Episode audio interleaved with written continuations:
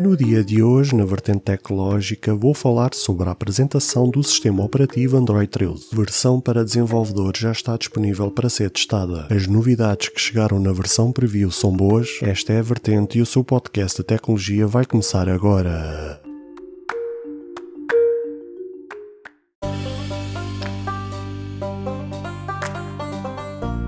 Olá, ouvintes deste podcast de tecnologia. Eu sou André Silva e esta é a minha, a sua, a vossa vertente tecnológica, onde aqui poderá ouvir notícias, entrevistas, coberturas de evento, opiniões e muito mais. Fica aí para ouvir esta vertente já a seguir.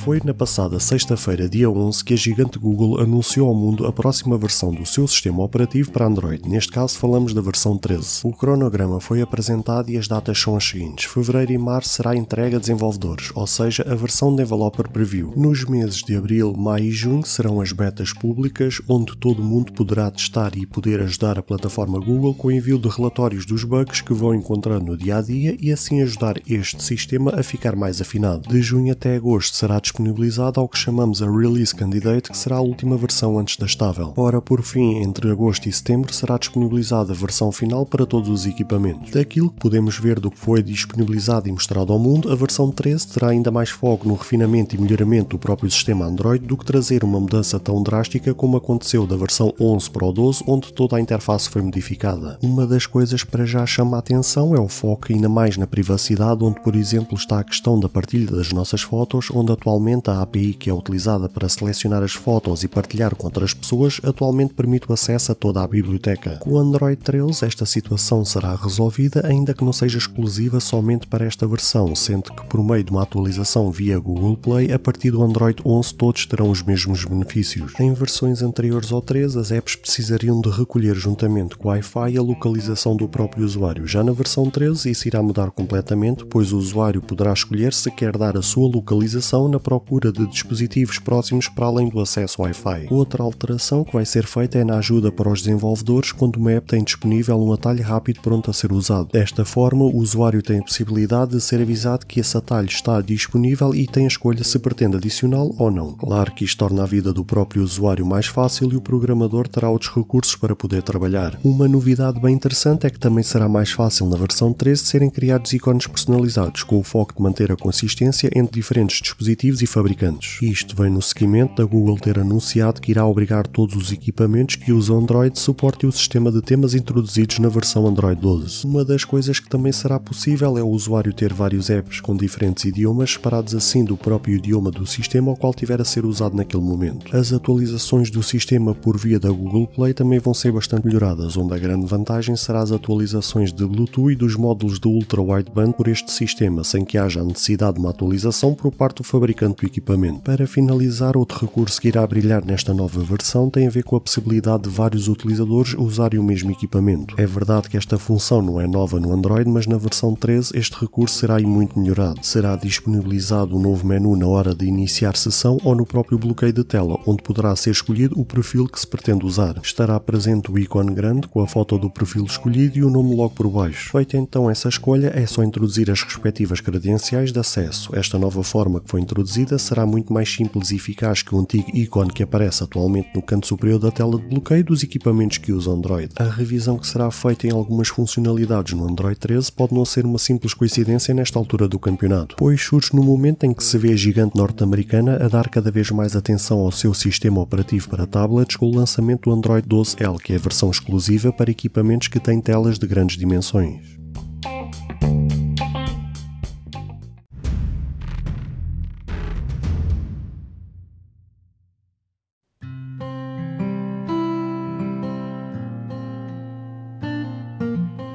Caro ouvinte, chegamos ao fim de mais um episódio. Grato pelo tempo disponibilizado. Se gostou deste episódio, peço por favor que passe no Apple Podcast e avalie e comente este projeto ou se a sua plataforma de podcast permitir fazer alguma avaliação, ficarei eternamente grato se o fizer, para que seja recomendado nas pesquisas e chegue a mais pessoas como eu e você. Caso você tenha interesse em apoiar este projeto, basta aceder ao link que está na descrição deste episódio. Se tiver alguma questão, se fizer alguma crítica, seja ela positiva ou negativa, ou até mesmo queira sugerir algum tema para ser debatido no futuro em algum episódio, todos os contactos estarão na descrição de cada episódio, incluindo este. Obrigado pelo seu tempo e até ao próximo episódio.